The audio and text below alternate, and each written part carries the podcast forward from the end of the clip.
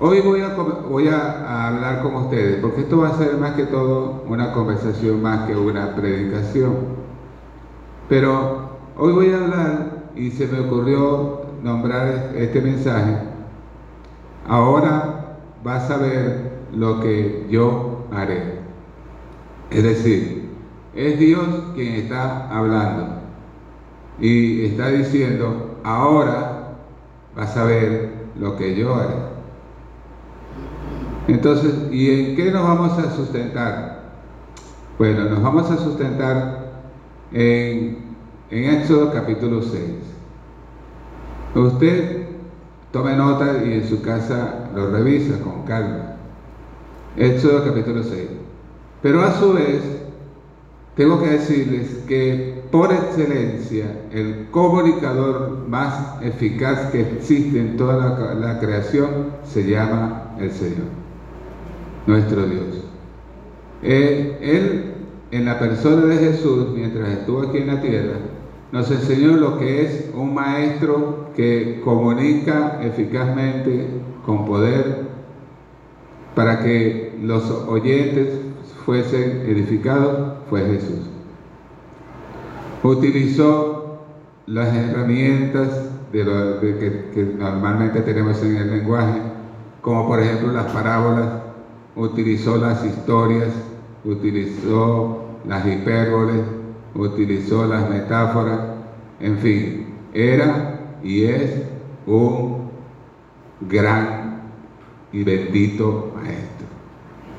Entonces, hoy vamos a ver cómo el Espíritu eh, nos muestra lo que es un paralelismo, es decir, que lo que el tema que está en un capítulo también en el Antiguo Testamento también lo encuentras en el Nuevo Testamento y se complementan los dos. Es el caso de hoy con Éxodo capítulo 6. Y el paralelismo está en el sexto capítulo, el capítulo número 6 del Evangelio según San Juan. El Evangelio según San Juan, en el capítulo 6, tengo que decirles, que es el capítulo más extenso de todo el Nuevo Testamento. Tiene 71 versículos. Y vale la pena leérselo en su casa. Le recomiendo que se lo lea porque se va a regocijar grandemente. Claro, toda la escritura es útil y toda la escritura nos hace gozarnos. Ahora, hay un paralelismo. ¿En qué consiste? Bueno, vea. Nosotros sabemos, la escritura nos dice, que el pueblo de Israel estuvo 430 años esclavos en Egipto. Pero Dios no los había olvidado. Entonces Dios estaba pendiente. Pero Dios tiene su tiempo para todo. Lo dijo el sabio Salomón. Entonces, tiempo de, tiempo de plantar tiempo de arrancar lo plantado. Alabado sea Dios, por ejemplo. Tiempo de nacer, tiempo de morir, tiempo de ser esclavo, tiempo de ser libres. ¿Entienden? Y eso lo hemos vivido nosotros. Entonces, antes de que se cumplieran los 430 años de esclavitud, que el tiempo que ya llevaban ya de esclavos los del pueblo de Israel, Dios se hizo presente. Y entonces se le aparece en un arbusto eh, llamado zarza, un arbusto, un árbol muy pequeño, más, más casi un arbusto, y le habla a Moisés y le dice, yo soy Jehová, en fin, y lo que todos ya sabemos de esa historia muy conocida. Entonces Moisés, después que tiene ese encuentro sorprendente con el Dios que le habló desde la zarza, con fuego, y que la salsa no se consumía, se presentó, según las instrucciones que el Señor le dio, se presentó primero ante el pueblo de Israel. Y les dijo, Jehová se me ha aparecido. Y me dijo, ahora verás lo que yo voy a hacer, en este caso a Faraón. Entonces le dijo, le dio una serie de promesas séptuples promesas, es decir, unas siete promesas. Están en el capítulo 6 de Éxodo. Y entonces una vez que habló con el pueblo de Israel que estaba afligido, se presentó ante Faraón. Pero cuando Moisés y Aarón se presentan ante Faraón, Faraón les responde y les dice, Jehová, ¿quién es Jehová? Yo no conozco a Jehová. ¿Quién es Él para que yo le oiga y para que yo eh, le obedezca? No voy a dejar ir a Israel. Bueno, dicho estas cosas, cuando el Moisés y Aarón se retiran de la presencia de Faraón, entonces los Faraón llama a los capataces y les da una orden. Mira, miren, les digo, el pueblo de Israel está ocioso. Ahora quieren ir a darle culto a su Dios y es porque están ociosos. Van a hacer lo siguiente, no les van a dar paja. Y ellos mismos van a tener que buscarla y les van a pedir la misma cantidad de ladrillos que siempre han hecho proporcionándoles nosotros la paja, pero ahora no se la van a dar. Ellos la tienen que ir a buscar y ellos tienen que sacar la misma cantidad. Bueno, esto, esto hizo que el pueblo se afligiera sobremanera y tenía mucha razón. La esclavitud nunca eh, ha sido buena, por supuesto. Eh, los, los esclavos nunca tuvieron derecho alguno. Los esclavos prácticamente eran tenidos por sus amos como si fueran simplemente unas bestias, aunque ellos tenían que reconocer que eran seres racionales, que tenían sentimientos, que tenían eh, sus necesidades, sus carencias, que podían amar, en fin, que eran seres humanos. Pero por el trato que ellos, que los amos le daban, sobre todo los de raza negra, los de color, eh, era inclemente, muy fuerte, muy, muy duro, inhumano. El, esclavo no era dueño de sí mismo, eh, su dueño era su amo. La mujer que tenía no era de él, era del amo. Los hijos que llegaran a tener no eran de ellos, eran del amo. Si el amo quería vender a uno de sus esclavos, no importaba si era un niño, lo vendía, lo vendía y nadie podía, claro, nadie podía decir lo contrario, claro, esto hacía sufrir, aumentaba más el sufrimiento de los esclavos porque podemos imaginarnos la angustia de ver que sus hijos eran vendidos, separados de ellos. Eh, si cometían alguna infracción, alguna rebelión, eran azotados fuertemente con látigos, en fin. Y su vida les era arrebatada como si fuera simplemente una bestia. Así que eh, ni nada de bueno tenía la esclavitud. El pecado en el cual nosotros vivíamos en otro tiempo nos mantenía en esa situación de esclavitud. Nosotros éramos esclavos, como lo fue Israel, nosotros también lo fuimos. El pecado es una esclavitud y no produce nada bueno. Por eso el pueblo estaba demasiado afligido y le dijeron a Moisés y Aarón, mire el Señor por causa de lo que ustedes han provocado. Nos han hecho delante de Faraón aborrecibles y miren, miren ahora cómo estamos. Que Dios lo vea y lo juzgue. El pueblo estaba muy agobiado. Fue entonces cuando viene Moisés y habla con el Señor y le dice, mira, ve lo que está pasando con tu pueblo. Tu pueblo está angustiado, tu pueblo está triste, tu pueblo está ah, agobiado en extremo y tú no los has liberado. Ahora resulta que según la oración que hace Moisés, Dios tenía la culpa de lo que estaba pasando.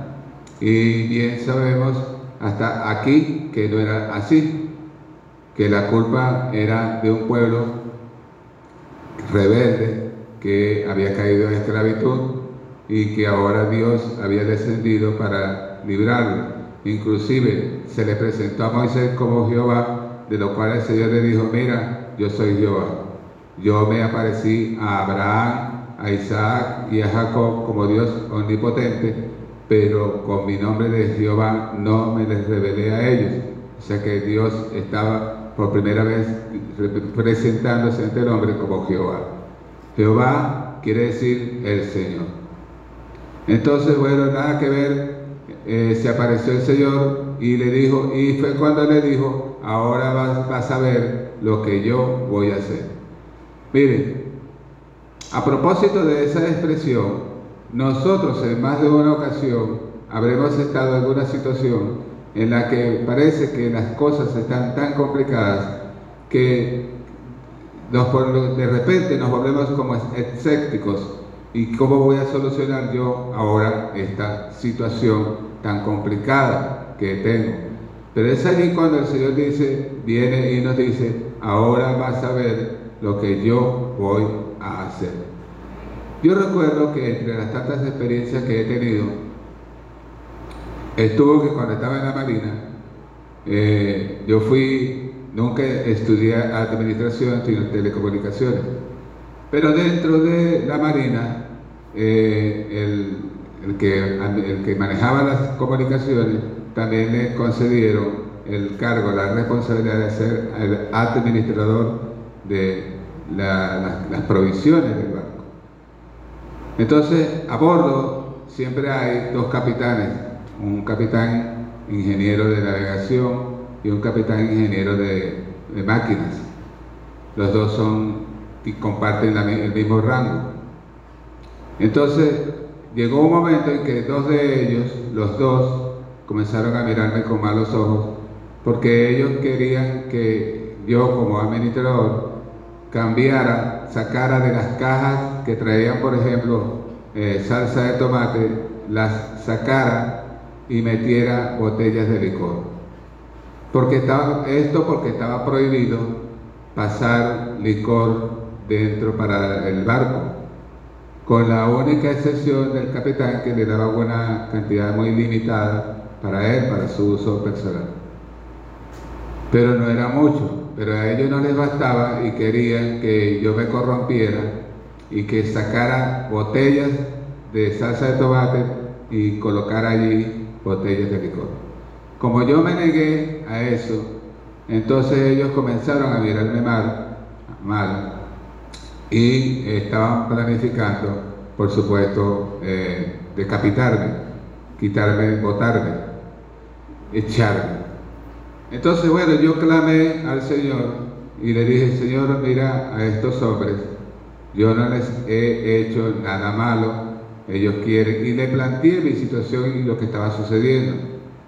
Se lo planteé no porque el Señor no supiera qué era lo que estaba pasando, sino porque a Él le gusta que sus hijos clamemos a Él y que hagamos como que Él no sabe las cosas y se las contemos.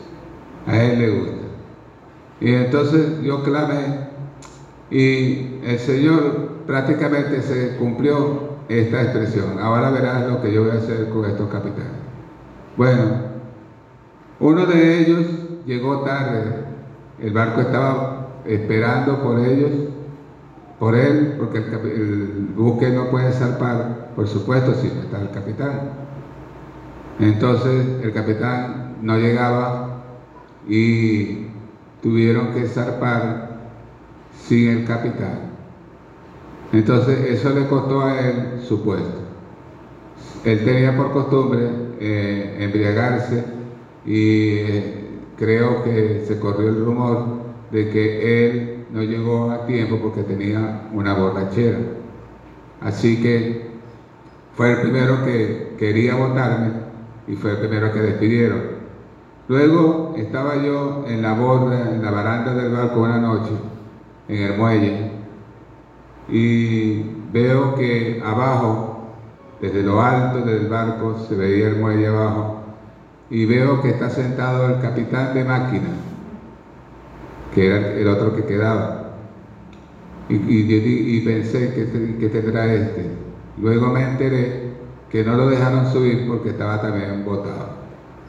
Entonces, mientras estos dos que tenían poder se levantaron contra mí, yo lo que hice fue clamé a Jehová y él me oyó. Y los que fueron votados fueron los que querían que me votaran a mí.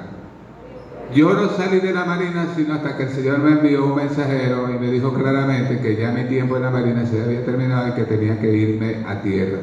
Ya se los he contado a ustedes en otra ocasión. Alguien diga gloria a Dios, por favor, y denle un aplauso a Cristo que vive para siempre. Gloria a Dios.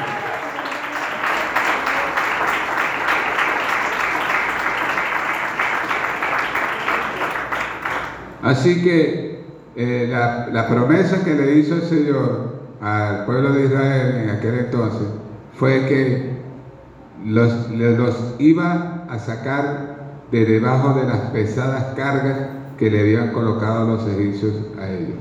Es decir, les iba a dar descanso. Entonces, uno de uno de los beneficios que obtuvo Israel una vez que Dios comenzó a moverse en medio de ellos con gran poder, con mano extendida, con brazo fuerte, fue que una vez que Jehová comenzó a trabajar en ellos, los les quitó las pesadas cargas. Estaban muy afligidos y cuando Moisés les estaba dando las buenas noticias, dice la palabra, que ellos no recibían esa palabra porque estaban muy acongojados. Yo creo que hay ocasiones en la vida de los creyentes en que están tan afligidos, tan abrumados por los conflictos que puedan tener de X índole, que vienen a la iglesia y oyen una buena palabra, oyen una palabra que va dirigida a todos, pero que es para esa persona también en específico, pero no la pueden recibir porque están absortos en sus conflictos internos, familiares, económicos, en fin, y la palabra, aunque es buena, ellos no la pueden recibir. Es lo que le estaba pasando al pueblo de Israel en aquel entonces. La noticia era buena, porque ya tenían 400, casi 430 años, cuando comenzó Dios a manifestarse para darles la buena noticia de que iba a romper el yugo de la esclavitud. Ya no iban a tener que ser más esclavos, pero ellos no podían oír porque estaban muy afligidos, muy angustiados. Es la hora, mis hermanos, de que nosotros, cuando vengamos a la casa de oración del Señor, vengamos con corazones dispuestos, los oídos prestos para oír y decirle al Señor, Señor, el domingo va a predicar fulano de tal, va a predicar mi pastora, va a predicar el hermano Julio, va a predicar X. Pero yo quiero, yo sé que el predicador no es más que un instrumento. Yo quiero, por favor, que tengas misericordia de nosotros y de mí y me hables. Entonces, Dios no va a fallar. Lo que hay es que estar con el oído afinado, porque yo le hago la apuesta que hoy Dios está hablando a todos aquí en este lugar. Yo estoy seguro de eso. No por mí, por mi fuerza, por la capacidad supuesta que yo pueda tener, sino porque el Espíritu del Señor es el que está ministrando. Y cuando el Espíritu del Señor está ministrando, usted siente también a su vez la oposición que hay. El diablo no quiere que el pueblo sea bendecido. El diablo no quiere, por supuesto, que usted se vaya de aquí bendecido, que usted se vaya fortalecido, que usted diga, oye, esa palabra me llegó, esa palabra era para mí. Era para todos, pero en lo que tiene que ver conmigo, esa palabra era para mí. Porque quien, yo no puedo esconderle a Dios que yo he, llegado en momentos así a la iglesia, he llegado tan afligido, tan abrumado, tan angustiado, tan preocupado, que yo estoy en todos lugares menos ahí. Yo estoy, mi cuerpo está sentado en la silla, pero mi mente está por allá en el problema. Mientras tanto, Dios me está hablando y me está diciendo que ha venido para quitarle esa carga yo no le he podido oír de lo angustiado que estoy. O sea, prestándole más atención al problema que a la voz de Dios que está expresándose, saliendo, manifestándose a través de la boca del que te enseña. Entonces, Dios está hablando y es lo que está pasando con mucha frecuencia. Miren, Dios le dijo a Moisés que le dijera al pueblo, voy a quebrantar, voy a romper el yugo de la esclavitud. Eso era una buenísima noticia, gloria a Dios. Es como la que Pablo dijo a través de, la carta a los colosenses, dijo, el Señor nos redimió, nos libertó de la esclavitud del pecado y nos ha trasladado al reino admirable de su Hijo. ¿Qué les parece? Ya no seremos más esclavos porque dijo el Señor, conocerán la verdad, la verdad les hará libre. Entonces los judíos eh, le dijeron, ¿cómo dices que vamos a ser libres? Nosotros nunca hemos sido esclavos de nadie. Jesús les dijo, el que peca, esclavo es del pecado. Y el pecador, el esclavo no permanece para siempre en la casa. El hijo sí permanece para siempre. Entonces los hijos somos nosotros. Y Él nos ha libertado. En el capítulo 6 del Evangelio según San Juan vamos a ver el paralelismo, porque una de las cosas que le dijeron los judíos a, a Moisés y a Jesús también luego fue, a Jesús le dijeron, tú dices que este es el Hijo, meditaban ellos en manera de murmuración. Este está diciendo, refiriéndose a Jesús, que Él viene del cielo, pero nosotros lo conocemos a Él. Él es el Hijo de José y de María, sus hermanos están con nosotros. ¿Cómo dice que viene del cielo? Entonces el Señor que todo lo sabe les dijo, ¿por qué están pensando de esa manera? Moisés no les dio el verdadero pan. Moisés les dio el pan en el desierto, pero murieron. Vuestros padres murieron, ¿es verdad? Ellos comieron maná, el maná venía del cielo, pero ¿qué? Igual cuando se volvieron rebeldes y pecaron contra Jehová de malagradecidos, entonces murieron en el desierto. No porque Dios quería que murieran, sino por la rebelión de ellos contra Jehová nuestro Dios. Que bueno. Usted sabe lo que es, que todos los días, excepto el día antes del día de reposo caía el alimento desde el cielo todos los días puntualmente durante 40 años. ¿Ah? Ahora, ¿eso qué nos dice a nosotros? Que nosotros también recibimos diariamente el pan nuestro de cada día. En la oración que el Señor Jesús enseñó, Él dijo, ustedes orarán así, Padre nuestro que estás en los cielos, santificado sea tu nombre. Danos hoy nuestro pan de cada día. Nos dijo, danos esta semana el pan de cada día. Danos esta quincena el pan de cada día. ustedes deben de haber notado eso, yo lo noté. Que Él dijo es, danos hoy nuestro pan de cada día. Es decir, para que aprendamos a depender diariamente del Señor. De que nuestra provisión no viene de 15 o de último. Nuestra provisión no viene de carne ni de sangre, nuestra provisión viene de Jehová que hizo los cielos y la tierra y es diaria, la provisión es diaria diario. Gloria a Dios.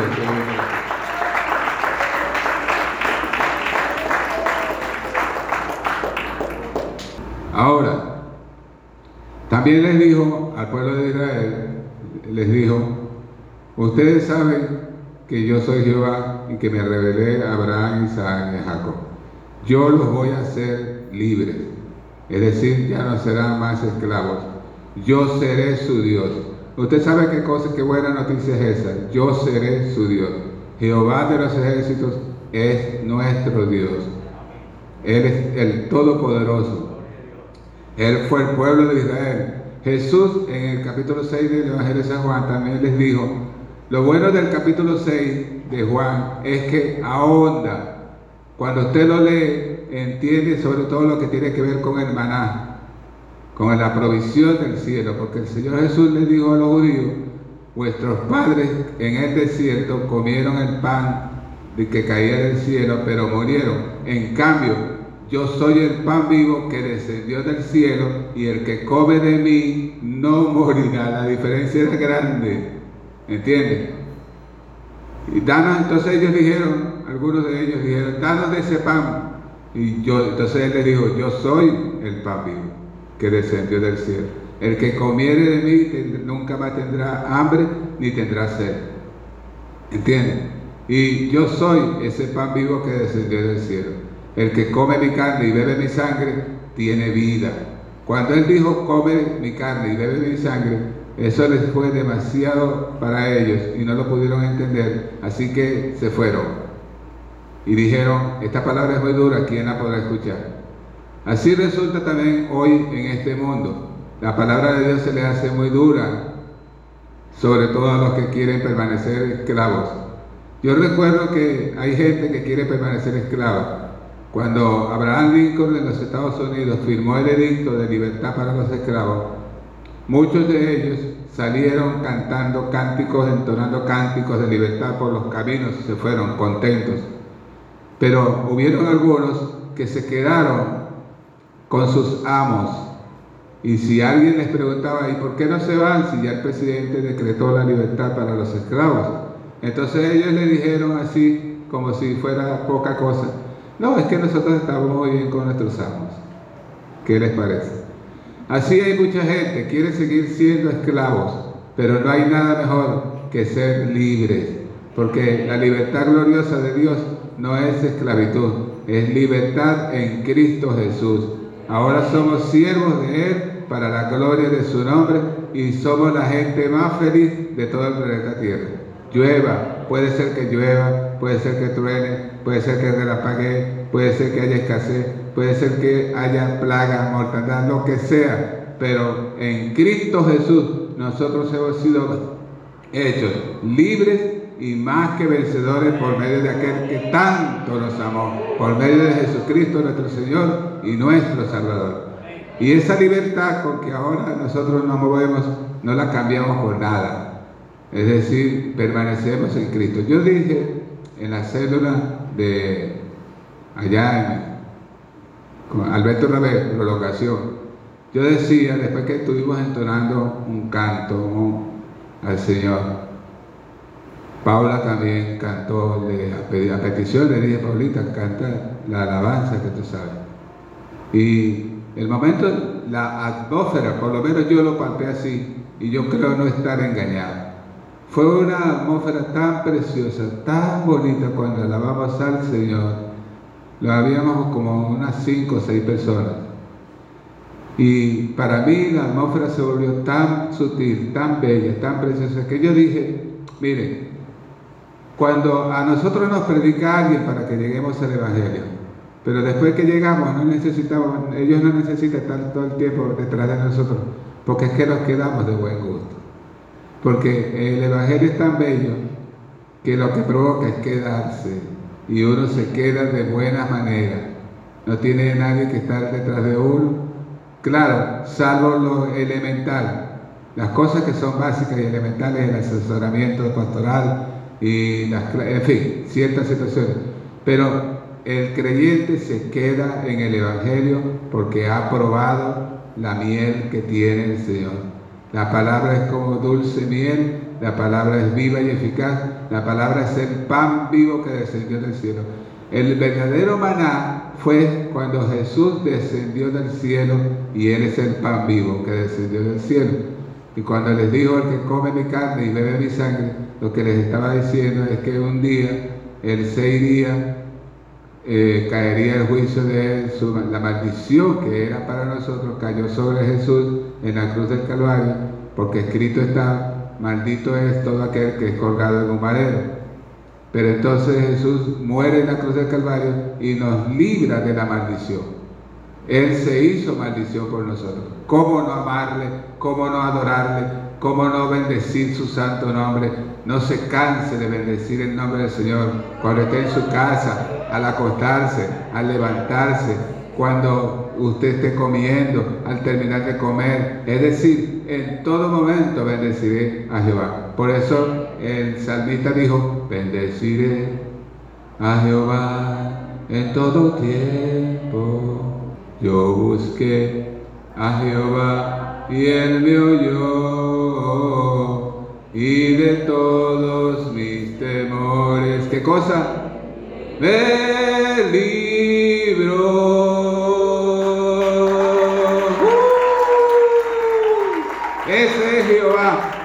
del que estamos hablando hoy en este lugar.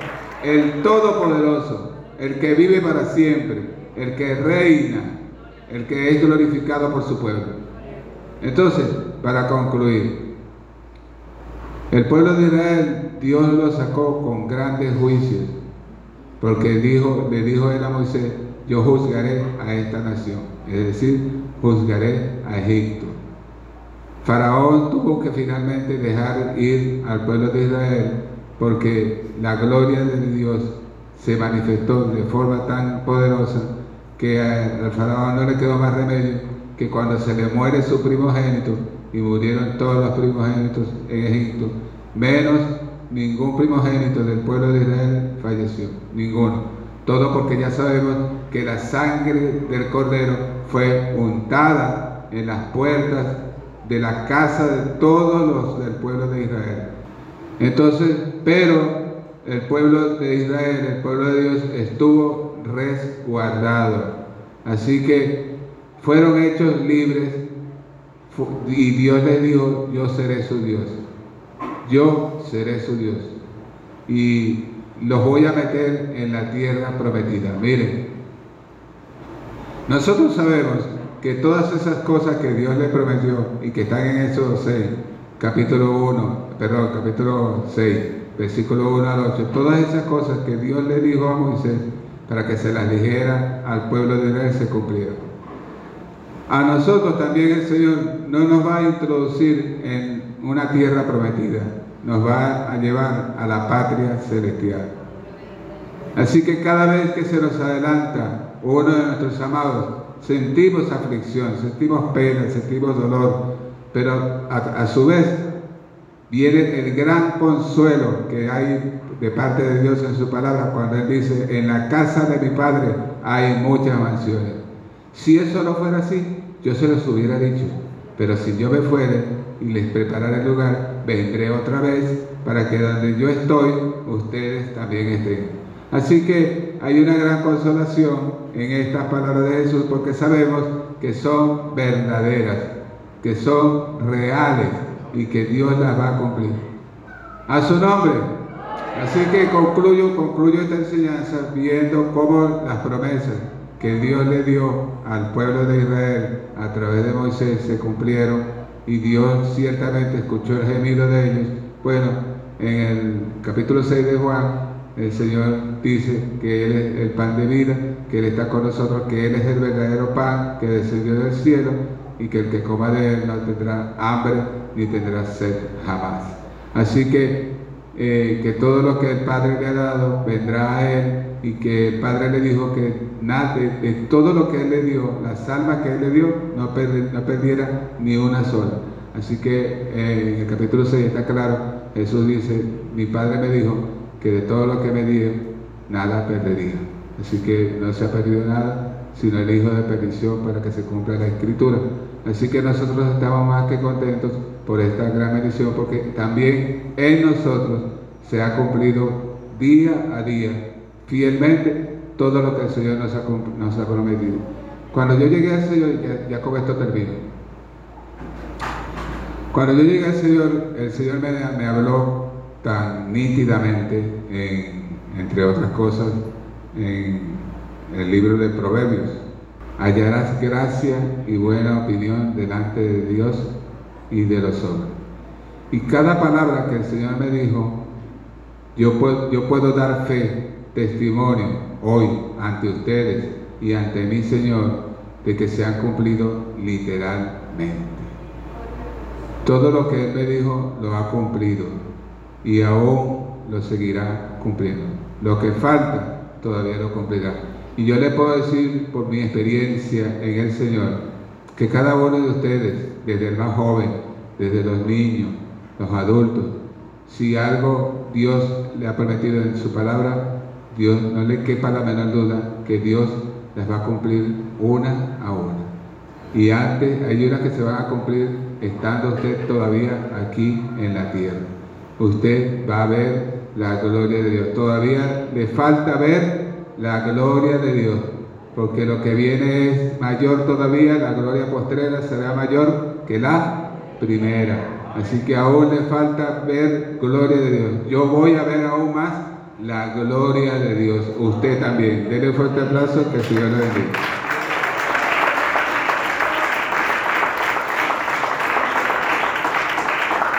Les invito, les invito por favor a orar para darle gracias al Señor.